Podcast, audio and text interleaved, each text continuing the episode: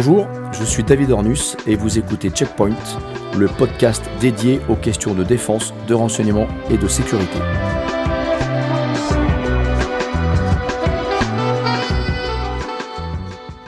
Aujourd'hui, vous écoutez l'épisode consacré au continuum de sécurité. Bonjour, maître Jean-Baptiste Juzo. Je suis heureux de vous avoir aujourd'hui avec moi pour ce premier épisode consacré euh, au continuum de sécurité. Je voudrais rappeler ici à nos auditeurs que nous avons collaboré ensemble sur cet ouvrage qui s'appelle La contribution territoriale au continuum de sécurité et qu'il y a désormais un peu plus d'un an et demi, je vous ai euh, consulté pour vous confier la direction euh, des travaux afin de promouvoir la compétence régionale en matière de sécurité privée. On peut peut-être raconter comment ça s'est passé? Ça me paraît une bonne idée. Allez, je vais, raconter l'histoire. Parce qu'il faut, il faut raconter la petite histoire derrière la grande histoire. Absolument. Euh, alors, c'était pendant le premier confinement. Juste avant. Coup de téléphone de David Ornus. Allô? Euh, on va pas perdre notre temps. Euh, il faut qu'on profite du temps qu'on a avec le, confinement. Est-ce qu'on ferait pas un livre blanc pour promouvoir les sociétés qui contribuent à la sécurité dans la région Rhône-Alpes? Et je me souviens de, de la commande, c'était il faut qu'on montre aux Parisiens et à tout le monde qu'à Lyon, euh, on sait faire de la sécurité aussi bien euh, privée, publique et qu'on travaille ensemble. C'était ça la commande du départ. Absolument. Je me souviens. Il, faut remettre en perspective. Quelques mois auparavant, euh, le ministre de l'Intérieur, M. Castaner, avait annoncé la publication d'un livre blanc qui faisait suite au rapport Fauvergue-Toureau, député Alice Toureau et député Fauvergue, qui est un ancien patron du RAID. Et au regard des circonstances politiques, l'agenda initialement prévu ne s'est pas, pas appliqué. Et nous avons effectivement identifié un créneau espace-temps qui nous permettait de mettre à profit le début de la pandémie pour pouvoir occuper le terrain de la connaissance et aller euh, expliquer ce que nous étions capables de faire sur la région Auvergne-Rhône-Alpes. Effectivement, c'est ainsi. en mars, je me souviens.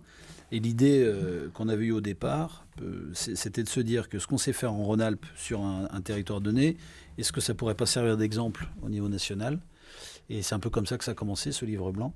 Euh, on n'a pas trouvé le titre tout de suite. Au départ, on savait pas trop. On savait que c'était le, continuum sécurité privée publique qu'il fallait mettre en avant. Et on a commencé par faire un état des lieux.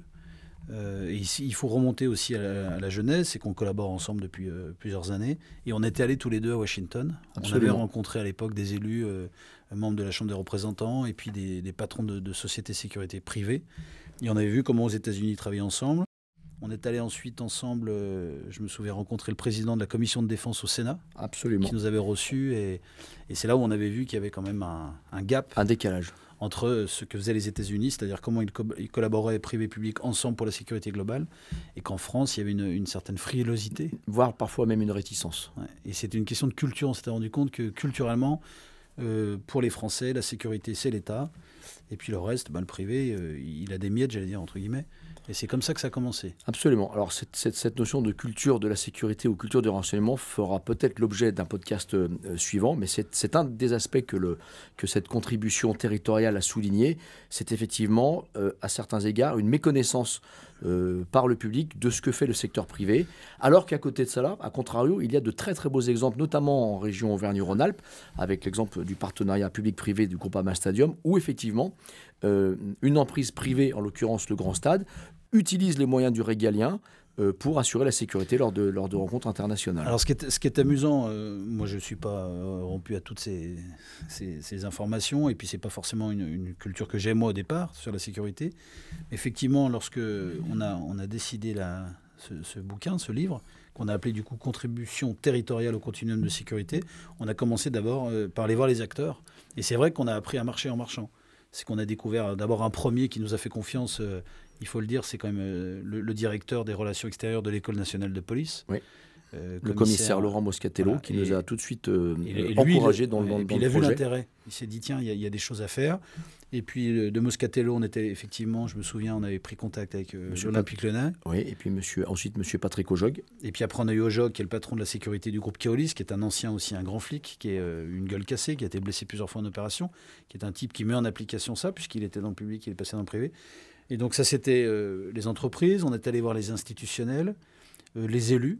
Ça, aussi, ça a été intéressant de voir des élus locaux je pense à, Monsieur Patrice Vercher, très vite, que nous avons rencontré. Qui était député à l'époque et maintenant n'est plus député, mais qui, avait participé en son temps à la commission de défense. À la commission de défense, absolument. Et puis qui a eu son, sa, sa casquette d'élu local. Oui. C'était intéressant de voir. parce qu'il est maire de, de, sa commune. Puis il est même président du. De Cours-la-Ville, je crois. Il est, il est, président du NAGLO. Et puis de fil en aiguille, euh, donc on avait vu les entreprises, on a vu les institutionnels, et puis on a découvert qu'à Lyon, et ça aussi, ça a été une, une vraie révélation, c'est qu'il n'y avait pas un, mais deux, trois, même plusieurs centres qui formaient euh, les futurs responsables de sécurité. On est allé voir Lyon 3, Lyon 2. Lyon 2. Euh, l'école de Bioforce. Bioforce, qui forme les logisticiens de l'humanitaire à Vénissieux, qui est une école qui a maintenant plusieurs dizaines d'années, plusieurs décennies. Et nous avons effectivement interrogé euh, euh, un, de ces un, de ces acteurs qui s'occupe des, aspects de sécurité. vous oubliez, Jean-Baptiste, lorsqu'on a interrogé les institutionnels, l'angle d'attaque a été le projet de pôle européen de sécurité globale. Effectivement, c'est là. Là, c'était Étienne Blanc qui, à l'époque, avait sa casquette de premier vice-président de la région. Euh, qui, nous a parlé de, l'implication qu'il y avait à la région, effectivement, et, euh, la boucle était bouclée, j'allais dire, sur un seul territoire, on avait trouvé tous ces acteurs. Alors certains euh, ont des noms qu'on connaît dans la région Rhône-Alpes, comme je pense à Biblos, par mhm. exemple, où là c'est un partenariat public-privé, où c'est la mairie de Lyon qui fait appel à une entreprise privée au moment de la fête des Lumières. Absolument. Et puis le groupe Ama Stadium, c'est l'inverse, c'est un partenariat privé-public, où c'est la puissance privée qui fait appel à la puissance publique, etc. Et on s'est rendu compte aussi d'une chose, c'est que euh, il y avait une méconnaissance, euh, au-delà de, ces gens qui, traitaient de la sécurité au quotidien, une méconnaissance du grand public et une méconnaissance des autres entreprises euh, qui, n'avaient pas conscience qu'elles avaient ou elles auraient un jour à faire appel à de la sécurité, mais qu'elles n'avaient pas le réflexe d'aller voir les entreprises locales. Il y avait ce, côté-là. Et puis, alors, on peut le dire aussi, ce qui a été un peu la, la cerise sur le gâteau, il y en a eu deux de cerises. Il y en a une au début, c'est lorsque Alice Touroud, donc, qui est députée de la Drôme, qui est sur notre territoire, qui avait été rapporteur du, euh, de la loi à l'époque sur, la, sécurité et, globale. Et qui est co-auteur avec le commissaire Fauvert. De, et donc elle a fait la préface de, ce livre, et puis on peut, le, on peut le dire aussi, parce que on est entre nous là, euh, le 28 euh, juin, le dernier jour de son mandat, on a reçu la contribution de Gérard Collomb, est qualité de maire, parce que c'était son dernier jour de maire, euh, qui nous a envoyé sa contribution et qui euh, lui aussi euh, nous a expliqué combien, quand il était ministre de l'Intérieur, puis après maire de Lyon, il avait œuvré à, ça. Alors ça, ça a été la première partie de, notre, de la commande que vous m'aviez faite. Mhm. C'était réunir, donc Corpguard soit un petit peu à la, à la, croisée de tous ces chemins-là. Et puis après, la question était de savoir qu'est-ce qu'on allait faire de ce... Tout à l'heure, vous avez parlé de connaissances. On a fait sortir des propositions, des choses comme ça. Et ça a été la deuxième phase, dans laquelle on est actuellement. C'est-à-dire que cet ouvrage-là, euh, modeste ouvrage, hein, qui est fait, euh, et je dois le dire aussi avec vos moyens, c'est quand même vous qui avez, financé tout ça, euh, aujourd'hui est un outil, alors c'est un mot qui fait peur, mais, d'influence et de lobbying, et c'est là où je reprends ma casquette d'avocat lobbyiste, où c'est avec ce document qu'on va voir des, parlementaires à qui on a remis le livre pour essayer de faire naître chez eux, allumer une petite lumière en se disant, tiens, effectivement, il y a un savoir-faire français. et je me souviens que vous m'aviez dit, on a une échéance à terme, donc à, très court terme, c'était de sortir ce livre et on l'a fait euh, en, moins de trois mois. En moins de trois mois, et puis il, est sorti juste avant le, ou, à quelques jours près, juste avant le, livre blanc national. Donc voilà. Et puis à plus, plus long terme, vous m'aviez dit, euh, et c'est aussi les discussions qu'on a eues avec euh, tous nos interlocuteurs, je pense à Biblos ou je pense à d'autres entreprises ou, ou Vinci Airport, Marc Wallach, qui nous a dit il y a quand même deux grandes échéances où la France va devenir le centre du monde et les questions de sécurité vont revenir sur la table. C'est la Coupe du Monde de rugby en 2023 et puis les JO 2024. Absolument. Et l'idée, euh, c'est de se dire euh, comment, euh, pour ces échéances-là, est-ce que les acheteurs publics auront le réflexe et pourquoi ils devraient aller vers des entreprises françaises? C'était ça, je crois. Alors, absolument. L'idée, c'était de promouvoir avec ce, ce, document, promouvoir la réflexion régionale et le savoir-faire régional, parce que nous avons ici, en région Auvergne-Rhône-Alpes, un véritable écosystème.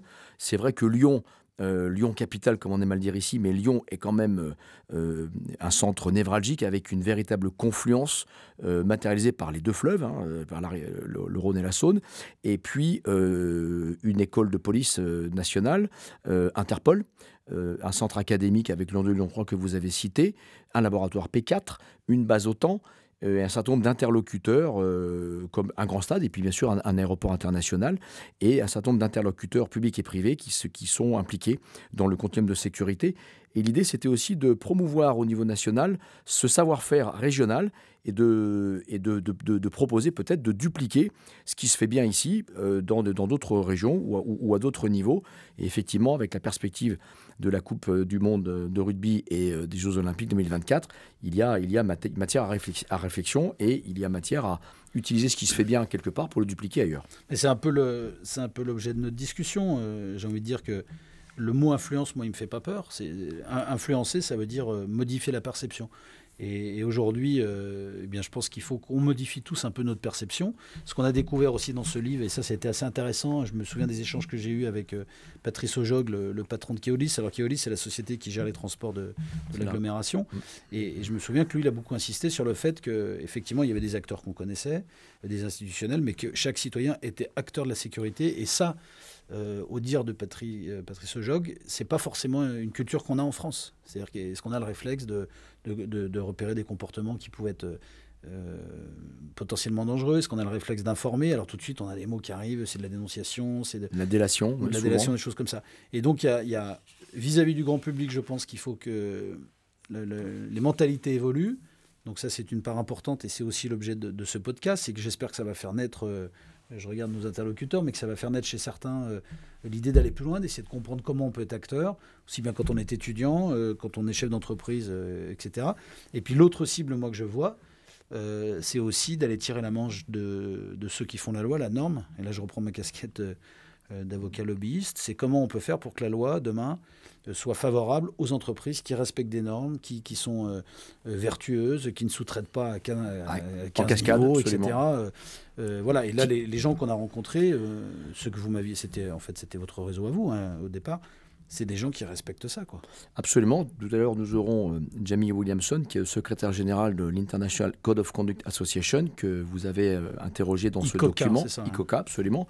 Et ICOCA est une initiative qui vient de l'industrie privée, qui a souhaité s'auto-réguler en fait et mettre en place euh, un, système de, un système de contrôle des entreprises de sécurité privée afin que l'amalgame ne soit plus fait entre les entreprises de sécurité privée et d'autres entreprises que l'on appelle aujourd'hui entreprises militaires privées et qui ne sont pas du tout dans le ressort et dans le type d'activité que nous faisons, nous, dans l'industrie privée de la sécurité. Et ICOCA euh, appuie son action sur le respect du document de Montreux, le respect du droit humanitaire, le respect du droit international, l'égalité de traitement, euh, l'égalité de traitement femmes-hommes et euh, la mise en place de prestations de services de sécurité responsables qui permettent notamment dans des pays euh, en crise ou dans des pays à, à, basse gouvernance de garantir que les salaires que l'on propose à, nos, opérateurs ou à nos collaborateurs, leur permettre de nourrir leur famille et d'assurer l'éducation aussi à leurs enfants afin de s'inscrire dans une démarche vertueuse. C'est donc, donc ainsi que cette contribution, qui partait du niveau régional, a souhaité euh, avoir une perspective et une résonance nationale en s'appuyant aussi sur la culture internationale qui aujourd'hui promeut une bonne gouvernance en matière de sécurité privée. Alors ce qui est intéressant, dans, vous parlez d'ICOCA, là on a vu donc Jamie Williamson, euh, c'est à 150 km d'ici parce que c'est à Genève, donc j'allais dire c'est presque le même territoire, on s'est posé la question, je me souviens lorsqu'on avait, euh, on, a listé un peu, alors là je, m'amusais à regarder, euh, on a même eu des officiers de, de police, des syndicats de police. On a eu des représentants de l'IHEDN. Je pense à, mon confrère Beckensteiner, qui est responsable de l'IHEDN. Donc on a vu vraiment des acteurs locaux et on s'est dit, est-ce qu'on pousserait pas un peu le territoire jusqu'à Genève? Et quand on passe la frontière, donc il y a ICOCA, cette, euh, cette organisation internationale aujourd'hui, qui est, reconnue, comme organisation internationale absolument. Par, le, par le, la République euh, suisse. Donc c'est intéressant de voir. Mais ce qu'il y a aussi, ce qu'on a découvert, et ça aussi, ça doit interpeller, c'est que les Anglais sont partenaires de cette, euh, de cette association. Les Suédois. Les Suédois, différents pays euh, dans le monde. Et la France est absente. L'Allemagne, absolument. Sept pays sont, sont, sont, contributeurs ou participent à l'initiative ICOCA. Et la France, malheureusement, j'allais dire une fois de plus, et je vais m'engager, même si ça ne va pas faire plaisir, mais la France, une fois de plus, brille par son absence. Bah, brillait, parce qu'on espère que, que, les choses évoluent, mais on, le sent bien, là, ça serait intéressant si on peut, avec nos, auditeurs, échanger avec, avec Jamie Williamson, qui nous explique, lui, euh, pourquoi ils ont créé ça et pourquoi il y a des réticences. Et je crois qu'on en revient toujours à cette question de culture euh, qui n'est pas partagée en France sur ce sujet-là. Euh, mais la nécessité fait loi, comme on dit. Oui. Il est possible qu'à terme, nos dirigeants. Je, je, je, sais qu'ICOCA est engagé dans une, dans une démarche auprès du gouvernement et des institutions françaises pour essayer de les ramener de les amener à contribuer à cette initiative. après, il y a un autre sujet qui a été soulevé aussi dans les conclusions et dans les synthèses de cette contribution, c'est que quel que soit le niveau de gouvernance, d'éthique, de bon comportement que l'industrie privée de sécurité met en place, bien souvent, les acheteurs continuent soit à aller au moins 10 ans, soit à ne pas prêter beaucoup d'attention euh, aux garanties euh, normatives que les entreprises de sécurité privée euh, qui sont membres d'ICOCA amènent et proposent. Les acheteurs, c'est, ouais, c'est les, ce sont les, les collectivités Les, donneurs d'ordre, ça peut être des clients, ça peut être des donneurs d'ordre publics ou privés, et ça peut être des ONG qui, qui, qui, achètent souvent de la prestation de sécurité dans des environnements parfois dégradés. Et on a vu que sur certains cas, la sélection de prestataires de sécurité qui ne répondaient pas aux standards internationaux pouvait avoir des répercussions immédiate et dramatique sur l'image de marque, sur la réputation. Euh, je pense à une grande société commerciale euh, française qui fait de la grande distribution, qui a eu un problème au Brésil où lors d'une intervention sur une personne violente dans un centre commercial, les agents de sécurité ont été filmés et la personne est décédée. La personne et, il s'est avéré que la sélection du partenaire, euh, du prestataire local, n'avait peut-être pas répondu aux standards que euh, ICOCA, les entreprises de sécurité qui sont membres de cet organisme, euh, souhaitent promouvoir aujourd'hui. Aujourd'hui, alors ça, moi je ne serais pas capable de répondre, mais qui, qui a signé euh, cette charte en France? Quelles sont les sociétés qui l'ont? Alors aujourd'hui, la vôtre. Aujourd'hui, il y, a, il y a quelques sociétés françaises qui sont, qui sont affiliées ou membres certifiés de ICOCA. J'ai certains confrères parisiens et je crois que de mémoire, nous sommes quatre, incluant ma société.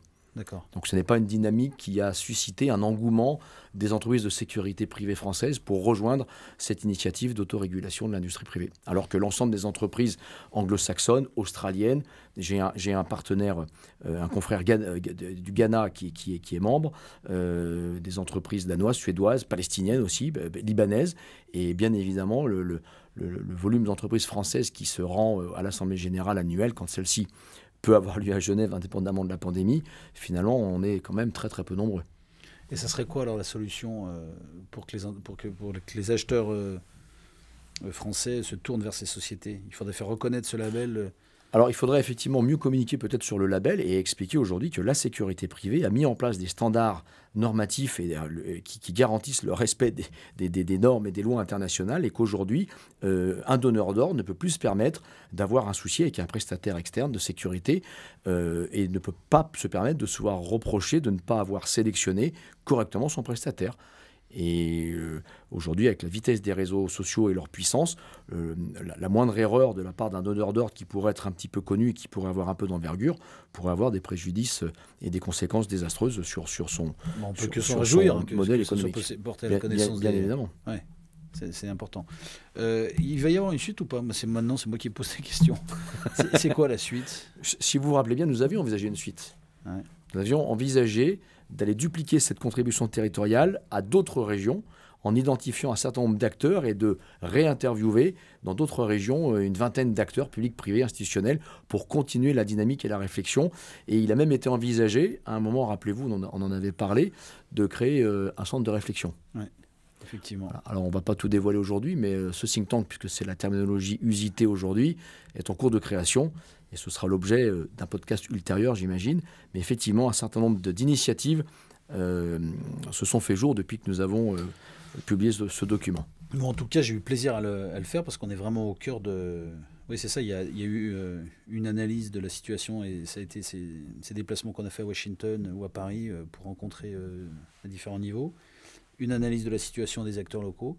Et puis là, on a la preuve qu'il y a quand même un savoir-faire régional. Euh, donc j'invite tout le monde à aller, le, télécharger. C'est euh, sécurité. Euh, non, continuum-sécurité.fr. c'est bien, vous avez bien appris votre leçon. Continuum-sécurité.fr. c'est ça. Continuum-sécurité.fr. La publication est téléchargeable gratuitement. Et ce que je, nous peut faire désormais, c'est peut-être pour poursuivre nos échanges. J'avais prévu d'inviter Jamie Williamson de ICOCA. On peut peut-être s'occuper de le, de le, contacter en faisant 5 minutes d'intermède musical. Et puis on le, retrouve euh, tout à l'heure. Euh, ben ouais. Merci en tout cas de m'avoir invité. Moi j'ai trouvé ça intéressant. Puis je suis content aujourd'hui de, euh, ouais, de se rendre compte que finalement, on a, on a réussi un peu notre pari. On a réussi notre pari, c'était un challenge audacieux. On a été euh, très rapidement euh, encouragé. Hein. Vous avez cité le commissaire Moscatello, mais le monsieur Patrick Ojog nous a aussi très vite assuré de son soutien. Et de fil en aiguille, les portes se sont ouvertes et nous avons fait jouer nos réseaux pour que de fil en aiguille, nous ayons les acteurs principaux. Il y en a certainement d'autres qui n'ont pas voulu répondre immédiatement ou qui se sont interrogés sur la pertinence de ce document. On ne les citera pas ici, mais certains nous, nous ont un petit peu manqué. C'était aussi peut-être l'idée de faire un, tome 2 en interrogeant euh, ceux qui, sur la première mouture, n'avaient pas osé euh, s'impliquer à nos côtés. Non, puis la suite, moi, que, j'imagine aussi, c'est qu'on a quand même tiré la manche euh, de, deux acteurs importants. Alors Gérard Collomb, qui aujourd'hui est plutôt à la, fin de sa carrière politique, c'est pas l'insulter que de dire ça. C'est par contre comment Alice Toureau, qui est une jeune députée avocate elle aussi, qui est très impliquée dans les questions de sécurité et moi, j'ai trouvé intéressant que cette nouvelle génération d'élus, au-delà des étiquettes, parce que ça, ça a été assez mmh. agréable, on, a, on a interviewé des gens de tous bords. Euh, Alice Taureau a vraiment une, une, oreille attentive. Et moi, j'espère, euh, et c'est à nouveau le, le lobbyiste qui parle, euh, que ce qu'elle nous a dit et ce qu'on est arrivé à coucher sur le papier puisse aller inciter d'autres élus à s'intéresser à ces questions. Oui. et puis, il va y avoir la campagne présidentielle. Donc c'est pas impossible que ces questions, et même j'en suis certain, soient, au cœur du débat. L'ensemble des contributeurs sont tous unanimes. Euh, les questions sécuritaires vont être au cœur du débat des prochaines présidentielles. Donc je pense que notre ouvrage est tombé à point nommé et que nous ne nous sommes pas trompés de, tempo. Ce que je vous propose, vous restez avec nous pour discuter avec Jamie Williamson, que l'on va retrouver via un petit zoom. Jean-Baptiste Juzo, merci pour cette, euh, cet échange autour de notre contribution territoriale sur le continuum de sécurité. Je vais désormais me tourner vers Jamie Williamson, notre premier invité pour ce premier podcast Checkpoint, dédié aux questions de défense, de renseignement et de sécurité. Euh, Jamie Williamson, vous êtes le secrétaire général de ICOCA, International Code of Conduct Association, et vous nous avez fait il y a désormais un an euh, l'honneur de contribuer à cette contribution territoriale et vous aviez axé votre intervention sur la nécessité de la promotion de la bonne, des bonnes, de bonne, d'une bonne gouvernance et de prestation de services de sécurité responsables. Je vous invite peut-être à nous réexpliquer euh, qui vous êtes et que fait ICOCA et quel est son rôle dans euh, la régulation de l'industrie privée de la sécurité. Jamie, c'est à vous. Je vous remercie. Euh, merci pour l'invitation. Vous m'entendez bien? C'est parfait pour nous. It's okay. Merci pour l'introduction. Donc, je suis le directeur exécutif euh, de, l'ICOCA, une association interpartite qui a été créée en 2013, qui regroupe des parties prenantes, dont des gouvernements, des entreprises de sécurité de ainsi que des membres de la société civile et des observateurs qui incluent des experts, des académiques, euh, des donneurs d'ordre, des clients l'association a été créée comme le mécanisme de gouvernance pour la mise en œuvre d'un code de conduite international qui a été créé en 2010, de nouveau avec des gouvernements, des entreprises de sécurité, des ONG, pour euh, gérer les actions, les opérations et les standards euh, des entreprises de sécurité dans des zones à haut risque et complexes en particulier. Super, merci beaucoup. Alors, d'ores et déjà, et M. Jean-Baptiste Juzo ne va pas manquer de, rebondir avec moi, vous avez annoncé qu'il y avait dans cette association euh, multipartite euh, la société civile, le milieu académique, les ONG et les gouvernements. Pouvez-vous aujourd'hui nous, préciser quels sont les gouvernements qui sont impliqués euh, dans ICOCA, s'il vous plaît? Pour l'instant, les gouvernements les plus actifs sont ceux qui étaient présents au tout début du processus, lors du développement du code et de la mise en œuvre de l'association. Donc pour l'instant, nous avons sept gouvernements. Le Royaume-Uni, les États-Unis, la Norvège, la Suède, le Canada, l'Australie et la Suisse. La Suisse étant le pays hôte. Et des membres de ce, des gouvernements sont aussi représentants de notre gouvernance de l'association. Jamie, j'avais une, une, question euh, parce que donc euh, pour que nos, nos, internautes le sachent, donc on s'est rencontrés lorsqu'on a euh, rédiger la contribution territoriale au continuum de sécurité. Puis vous étiez notre, euh, notre hôte d'honneur, parce que vous étiez le seul qui n'était pas exactement sur le territoire, et puis en plus à l'international. Euh, vous avez cité plein d'États anglo-saxons pour la plupart. Comment vous expliquez que, que, la France ou les pays latins je pense, alors les Allemands, ils appellent ça les pays du Club Med, mais Italie, mm. Espagne, France, Grèce. Pourquoi les, pays du sud de l'Europe ne participent pas à votre, à votre association alors que leurs entreprises euh, sont présentes un peu partout dans le monde. Je pense à Securitas pour les Espagnols, mais il y en a d'autres pour la France, etc. Donc, c'est des pays qui sont concernés par, euh, par ces euh, opérations-là, qui contribuent à la sécurité privée. Pourquoi ils ne signent pas? Pourquoi ils n'adhèrent pas à votre code de conduite?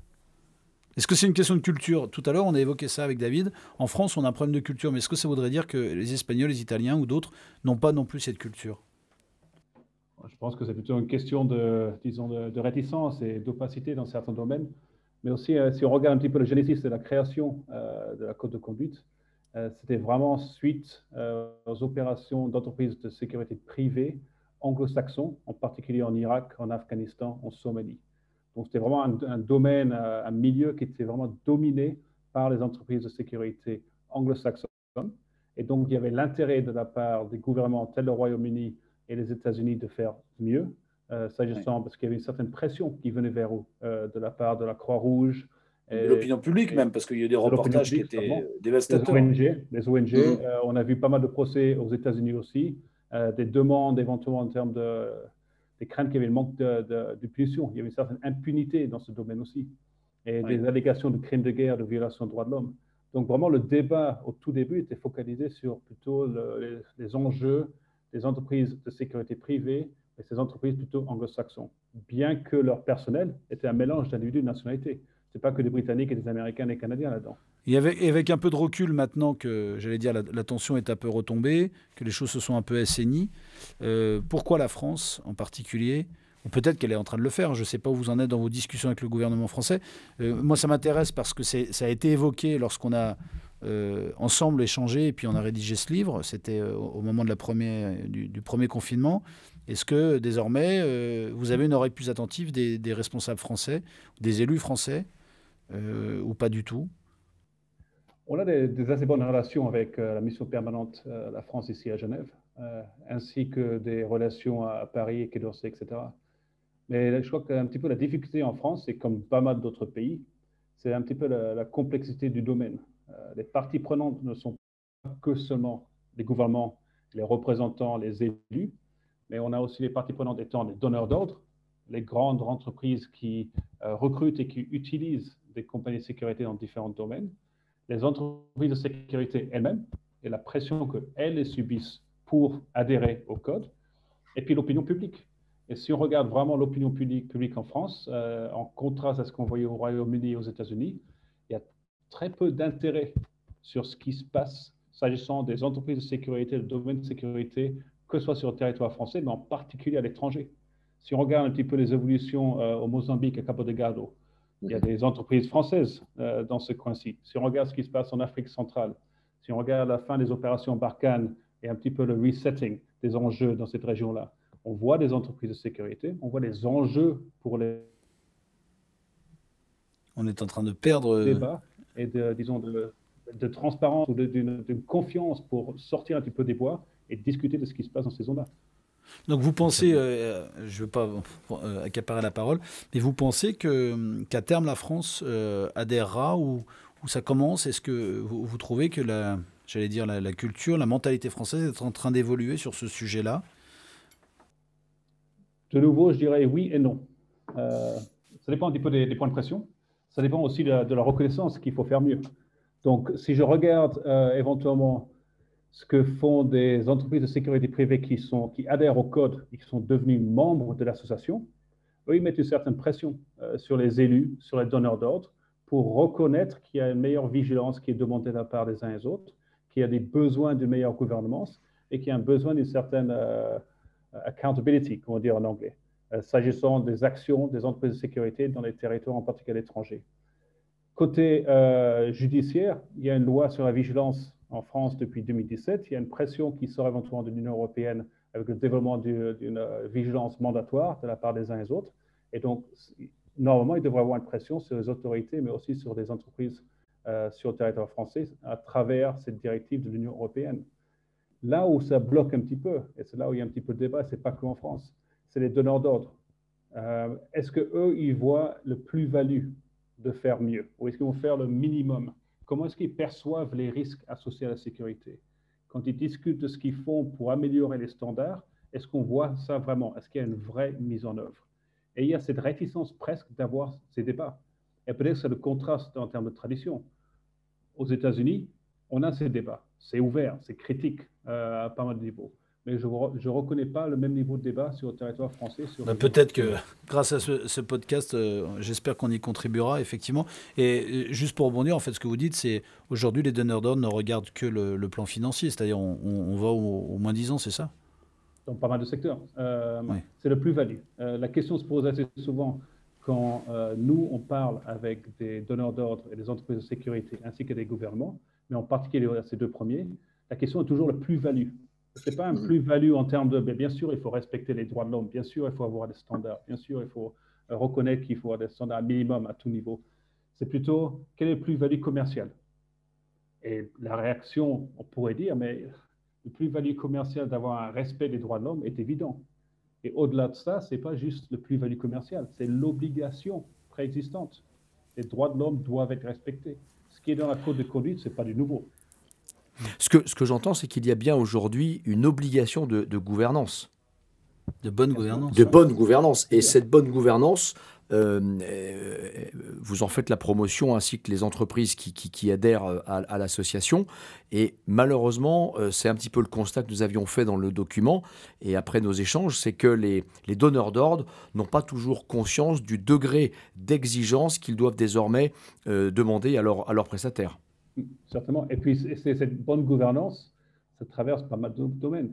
Ce n'est pas que seulement sur des questions comme l'utilisation de la force ou la détention, l'appréhension des individus.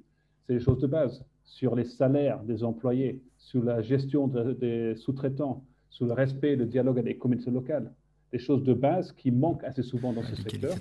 L'égalité de traitement femmes-hommes aussi, oui. Est-ce que, est que Jamy, euh, il y a peut-être un biais, euh, c'est ça qui est bien dans un podcast, on peut réfléchir à, à voix haute. À voix haute. Euh, en France, il y, a, une vraie tendance actuellement. Euh, il y, a, de plus en plus de colloques qui tournent autour de la RSE, la responsabilité euh, sociétale des entreprises. on entend beaucoup de chefs d'entreprise, des jeunes, souvent de la nouvelle génération, qui s'engagent dans, ce, biais-là, sur l'égalité, effectivement, sur le, why, c'est Simon Sinek qui a, développé ça. Pourquoi je fais ça? Le sens de l'entreprise, se poser cette question. Est-ce que ça pourrait pas être un biais intéressant euh, pour vos entreprises? De se dire que respecter le, code de conduite, c'est la meilleure façon d'appliquer la RSE dans son entreprise Oui, et ça va au-delà. Ce n'est pas juste la meilleure façon, c'est de le faire concrètement. Parce que je prends des termes en anglais, et comme c'est un podcast, je vous laisse traduire. Euh, Sustainable Development Goals. SDGs, euh, ESG reporting, tout ce qui est euh, pour les, boîtes financières, les banques, etc., sur les normes qui sont un petit peu corporate social responsibility, mais ça regarde l'environnement, la bonne gouvernance. Les trucs, la transparence, ce que vous dites là, c'est la transparence. Et donc, dans pas mal de domaines, tout ce qui est corporate social responsibility, on voit des entreprises qui ont pris cette responsabilité. Les polices sont en place, les documents existent, les, les déclarations sont faites par l'exécutif les uns et les autres. Mais ce qui manque, c'est vraiment est-ce que il y a cette mise en œuvre? Est-ce qu'on comprend vraiment ce qu'on doit faire dans tout ceci? Est-ce qu'on comprend par exemple de l'élément sécurité que la discussion de ce que le domaine de sécurité est assez souvent mise à l'écart C'est un domaine de service et on ne voit pas vraiment ce qu'ils font et l'impact des opérations dans le supply chain. Donc c'est plutôt d'intégrer, d'avoir une meilleure discussion, un meilleur débat plus concret sur ces choses-là mais aussi une visibilité sur l'impact positif. Que ce soit transverse et non pas une fonction support, c'est ce que vous dites. complément. Et, tes polices et déclarations de la, gouvernance d'une grande entreprise, c'est bien. Mais est-ce qu'on voit vraiment cette mise en œuvre? Est-ce qu'on voit une compréhension de ce que ça veut dire euh, De dire, we have corporate social responsibility uh, principles? Très bien, merci beaucoup. merci, euh, euh, Jamie. Moi, j'espère en tout cas que votre, votre contribution à la contribution va va s'aimer ici en France. En France, qui permet d'éclairer un peu les esprits des, des décideurs. Et j'invite vraiment ceux qui nous suivent à aller voir l'interview de, de, Jamie qui est contenue dans, dans, cette, dans cet ouvrage, donc continuum-sécurité.fr. Et vous verrez, euh, bah, c'est un peu ce que nous a expliqué Jamie, mais ça fait déjà euh, plusieurs mois qu'on a écrit ce livre et nous, on espère en tout cas euh, que les choses avancent dans le bon sens. On vous souhaite bonne chance. Moi, en tout cas, je, vous souhaite bonne chance dans vos relations avec les élus français. Et j'espère que vous serez entendus. En plus, il y a la campagne des présidentielles qui débute. Ça peut être l'occasion de remettre ça sur la table.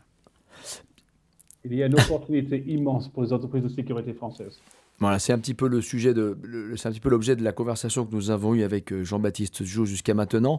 Jamie, je vais vous garder en ligne parce que vous avez évoqué euh, le Cabo Delgado et je vous propose ainsi qu'à nos auditeurs de rejoindre notre deuxième invité, Pedro. Donc nous allons faire la petite pause technique qui s'impose pour pouvoir euh, activer le zoom et on vous retrouve juste après. Moi je vous dis au revoir parce et, que et maître, Juzo, merci, compétences. merci de votre participation à ce premier podcast qui est une première, je dois le dire.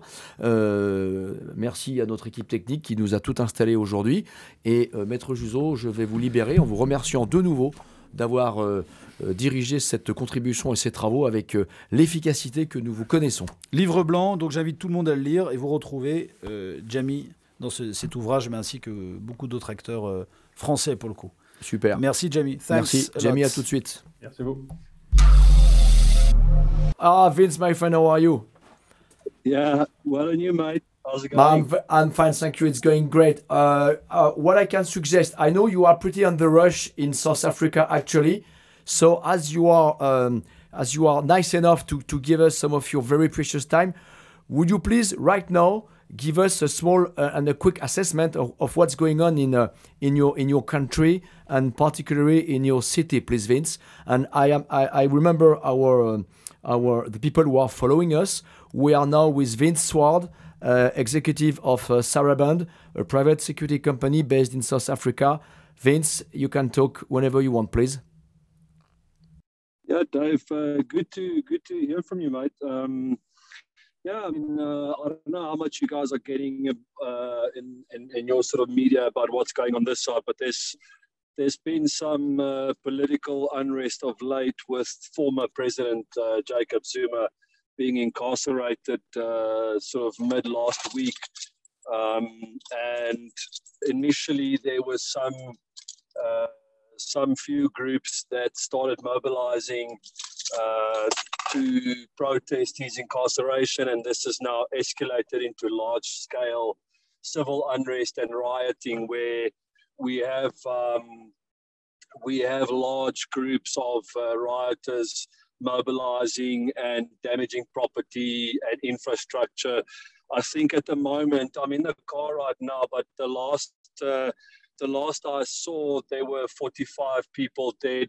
Um, there were, we've got police uh, injured. We've got the National Defense Force deployed at the moment. Um, they were deployed uh, last night. Uh, the president um, announced last night that they were going to deploy the National Defense Force because really the, the police is uh, at the moment um, just not capable of, of uh, handling the situation. Okay. Well, thank you for this for this update. Uh, would you would you still have some few times to explain us perhaps what is your company providing as services to your client, please, Vince? Yeah, sure, Dave. Yeah, so I mean, um, in in this particular situation, we have corporate clients, um, sort of based nationally, and um, of course, these clients have assets and interests both in most of the major cities in South Africa and also in some of the outlying areas. So at the moment, um, we've been requested to mobilize some of our or engage some of our intelligence networks. Um, we have set up a platform, um, a communication platform that we use to communicate to our corporate clients and their, especially their crisis teams. Um, and that's that's uh, specifically to um, to set up an alert channel for riots that are flaring up in specific locations, um, and really just to to uh, feed them the intelligence in terms of where what's happening at the moment. Okay, thank you very much, Vince. Uh, you know, we are in Zoom meeting with Jamie Williamson from International Code of Conduct Association, and Jamie is raising his hand. It seems he has a he has a question for you. So, Jamie, uh, you can ask your question to Vince, who is actually in South Africa uh, and managing the ongoing situation in this country. Thanks, Dave. Uh, Vince, hi, Jamie here. Um, Hey, Jamie. Just a quick question. I, I, lived in South Africa for a number of years, and of course, we do uh, deal with a number of South African folk on our security stuff. There was actually some interesting, an interesting piece came out in a, a newspaper, declarations from your defense minister, who was effectively saying that uh, you know private security are better armed than the law enforcement folk, and they should step up and help out. Do you see that evolving? Um, yeah, mate. I mean, we do. We we at the moment, um, you know, it's, it's sort of gone beyond that, where we have civilian groups that have been mobilizing. We there's a there's a lot of um, a lot of footage coming through and, and reports coming through of, of groups, civilian groups that have mobilized with private security firms and really they've really taken uh, you know their own security in their own hands. They've set up uh, roadblocks into into uh, uh, residential areas where. Um, motorists are being questioned about their uh, movements and, and where, where they aren't residents, they're not being allowed to pass. So, but with that also, we've seen um, you know, we've seen reports of some of these civilian groups uh, and, and uh, um, you know, private security firms, um, uh, as you say, taking the law into their own hands. And, and we've seen we've seen reports of, of uh, these groups firing on, on looters and, and uh, rioters and, and so on. So I mean, it really it really brings with it its own set of problems. I think it just sort of highlights the the um, the situation we've got in the country with the police, where where they're they're responding, but their their their numbers are just not sufficient, and it's uh, you know they they're not really reacting once on the scene because. Um, because they're uh, being outnumbered, now, and from what we from what we're hearing, the defence force, um, you know, their role will mainly be to provide uh, presence and to provide security for the police to then uh, be able to to do their job. Well, thank, thank you, Vincent. Uh, I know you are very much on, under rush and under great pressure, so please be safe, my friend. We know each other since uh, a long time now, and I know you are a great expert. Thank you, Vince uh, Swart from Sarabon in South Africa. If you are still a little bit available, you can stay with us uh, because we are going now to we are going now to speak about Cabo Delgado, and I know you've been involved in the in those kind of area uh, recently. And I am welcoming now Pedro. Pedro, bonjour. Pedro, euh, je vais vous laisser la parole. Je vais vous, alors nous sommes toujours avec Vince. Vince, feel free to, to, to, to, to go out of the meeting when you, are, when you need, but feel free to, to stay with us. I'm, I'm, uh, I suppose the first question is this: Is this part going to be in English or in French? Both. Oh, so you so you'll have well, listen, you know my French is not very good. Um, no, no, no, you, but, no, no, no, no. But you can you can remain if you want because Jamie can speak English with you and you, you can you can interact. But feel free to to to, to leave the, the meeting. I know you are very busy. And thank you again, my friend. And please yeah, be safe. I'm going to jump off, David. All, all, okay. It's a, it's a, big pleasure, and uh, talk to you soon. We'll, we, will talk again the next time. Thank you, Vince, for your time, and uh, please be safe and take care. Bye bye. Thanks, David. Bye bye. Voilà, Jamie, Pedro, nous allons donc pouvoir continuer en français sur ce premier podcast Checkpoint dédié à, aux questions de défense, de renseignement et de sécurité. Et j'accueille désormais Pedro. Pedro, nous nous connaissons depuis très longtemps.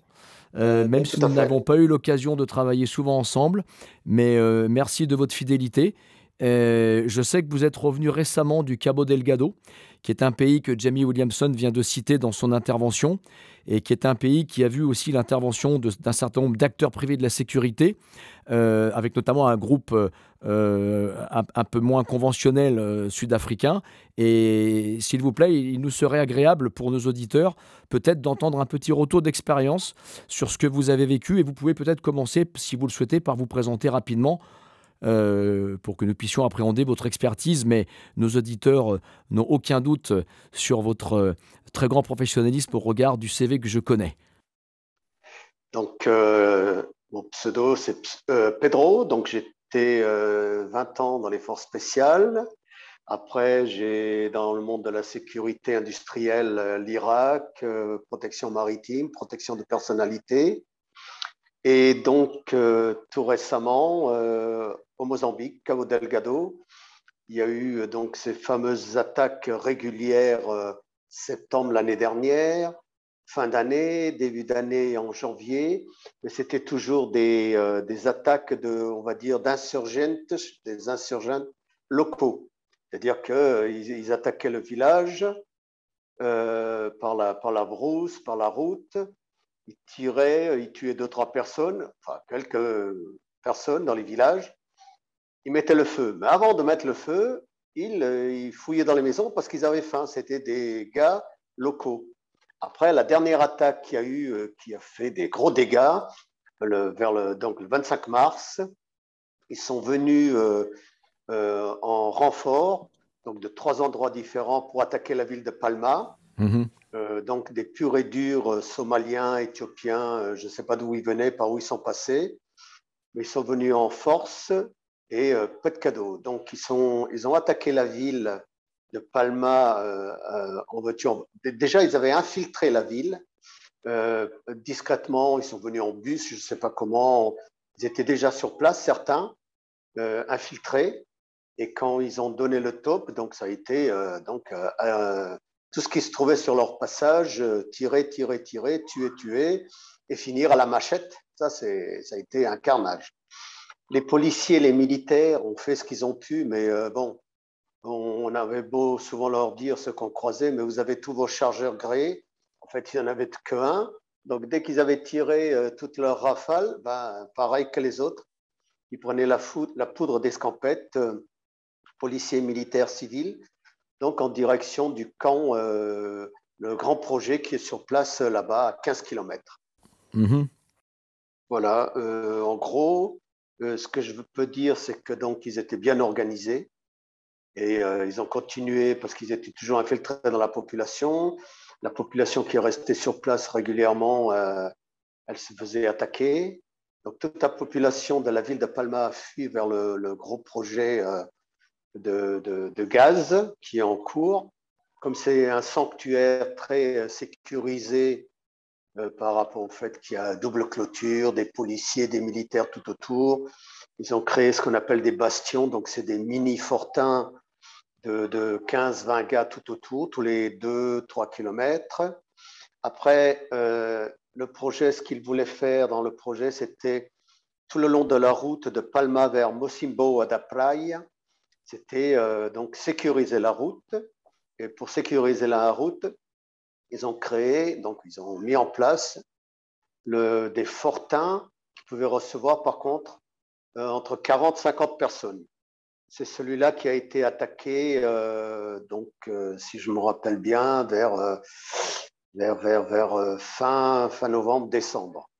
Là, ils avaient attaqué le village, mais ils ont surpris tout le monde parce qu'ils sont venus par la forêt. Donc, même technique, attaquer le village, tuer, mettre le feu. Pareil, avant de mettre le feu, chercher de la nourriture. D'accord. Donc là, merci Pedro pour, pour, ce, pour ce témoignage et pour ce retour d'expérience. Euh, Jamie Williamson, je, je, me tourne vers vous. On voit bien que dans les États euh, à basse gouvernance ou à faible gouvernance, euh, souvent les forces sécuritaires, armées et police ne suffisent pas à assurer la sécurité de leurs concitoyens. Et alors, on imagine encore moins lorsqu'il s'agit de, de sécuriser des ressortissants étrangers ou des compagnies étrangères qui interviennent dans le pays, dont l'intervention dans le pays est nécessaire ou pour le développement ou pour créer de l'emploi. Et en fait, on tombe dans un cercle vicieux horrible. C'est que la dégradation sécuritaire conduit à encore plus de dégradation du développement et encore plus d'appauvrissement des populations. La nécessité sécuritaire est donc bien vitale. Clairement vitale. La question qui se pose, moi, moi je poserai la question. Mais qui sont ces acteurs? Euh, Parce que si on regarde un petit peu le débat euh, et euh, ce qu'on voyait en termes de rapports qui sortaient de Capo Delgado, au tout début, il y avait des mentions du groupe russe, le Wagner Group, au tout début, qui sont, je ne crois pas qu'ils sont restés très très longtemps.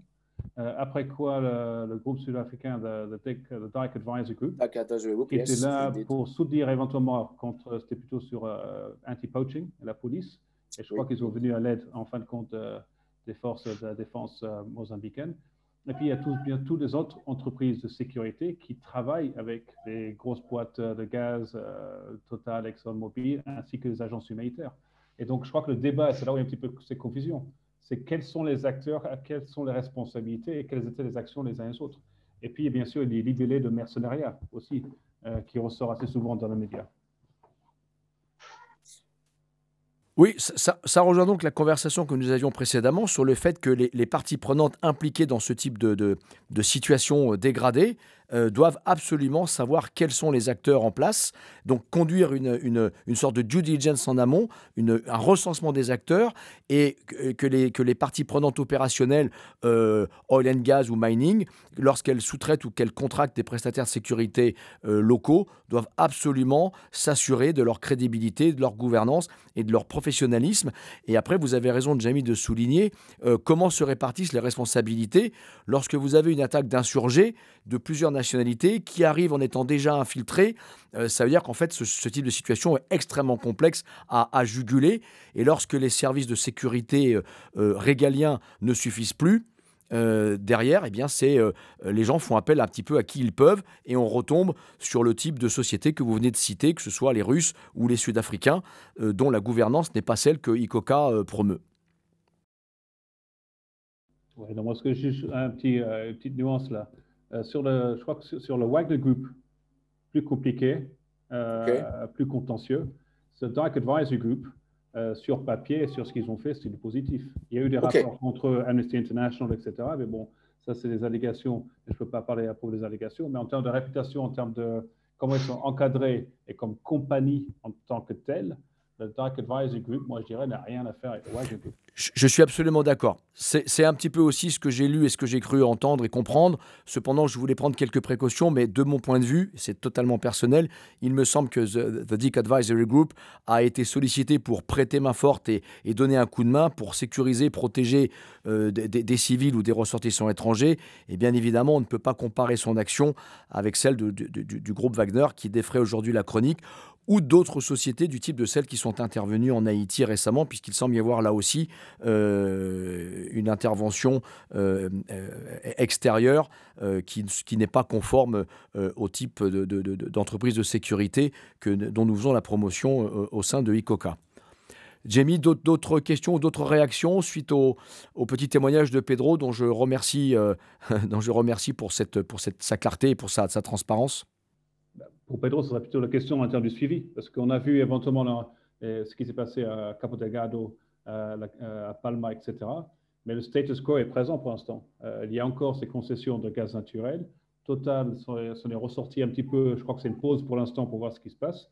Il y a encore cette crise humanitaire, et puis il y a encore le conflit qui gère. Et on voit éventuellement des forces portugaises, européennes qui vont peut-être venir pour faire du training.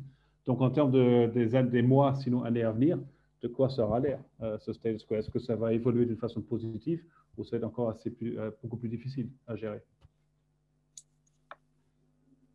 Pedro, je peux intervenir. Oui, bien sûr, avec plaisir. intervenir. Voilà, en fait, donc la population euh, locale est très méfiante des forces armées, police, etc., parce que c'est les premiers à raqueter. Donc, quand il y a eu tous ces. Donc, avec les Russes, bah, les Russes, euh, ils faisaient un peu du n'importe quoi là-bas. Donc, ça n'a pas, pas du tout passé au niveau de la population qui, qui se dit ils viennent pour nous aider. Mais en fait, ils font la même chose que les, que les militaires ou les policiers. Euh, par contre, pour revenir à la compagnie, euh, la compagnie sud-africaine, elle a fait du très bon boulot, effectivement, parce qu'elle participait activement à la recherche sur le terrain après, il y avait le problème du ravitaillement des hélicos parce qu'ils devaient retourner à Pemba pour se ravitailler. Ils ne pouvaient pas ravitailler directement euh, sur Palma, enfin sur le site à Fungi. ça a été compliqué. Après, pour revenir aux, exactions, effectivement, euh, les Russes, bon, ils ont une manière de, faire qui ne passe pas du tout. Vous voyez en Centrafrique, etc. Donc la population euh, est très méfiante et Euh, c'est paradoxal, ils se tournent plus vers le côté, comme c'est très musulman là-bas, ils se tournent vers ces gens-là en plus. Ils les massacrent, mais ils se tournent quand même vers eux. C'est à pas trop comprendre. C'est très, très, paradoxal. Super, Jamie, un commentaire? Bon, Pour moi, c'est un, contexte sur lequel il faut encore avoir plus de visibilité. Euh, c'est clair que les, dynamiques régionales sont là. Il y a euh, potentiellement le spillover dans le sud de la Tanzanie et dans d'autres pays de la région SADC. Donc, c'est clairement un contexte à suivre, en particulier pour tout ce qui est entreprise, sécurité privée et l'ordre d'ordre. Ben écoutez, Jamie, merci. Je pense que ce sera quasiment le mot de la fin, puisque c'était donc notre premier podcast Checkpoint. Le podcast dédié aux renseignements à la défense et aux questions de sécurité. Merci pour ce premier exercice qui n'est pas très habituel pour nous. Merci à Pedro pour euh, votre disponibilité depuis le Portugal. Merci Jamie Williamson de ICOCA. Euh, merci à Maître Jean-Baptiste Juzo qui nous a accompagnés sur la première partie de ce podcast euh, dédié au continuum de sécurité. Et bien sûr, merci à Vince Sward de Saraband en Afrique du Sud qui nous a fait un petit point de situation rapide de ce qu'il se passe dans son pays. Jamie, en fonction des prochains podcasts, peut-être que nous aurons l'occasion de, vous avoir de nouveau au regard de l'actualité chargée en matière de, de gouvernance, d'éthique, de bonnes pratiques dans les métiers et dans l'industrie privée de la sécurité. Encore merci à vous tous, merci aux auditeurs qui suivront ce podcast et nous comptons sur vos retours et nous espérons vous retrouver rapidement euh, courant septembre pour le podcast numéro 2 de Checkpoints, le podcast dédié aux questions de défense, de sécurité et de renseignement. Merci à vous tous, bonne fin de journée, au revoir.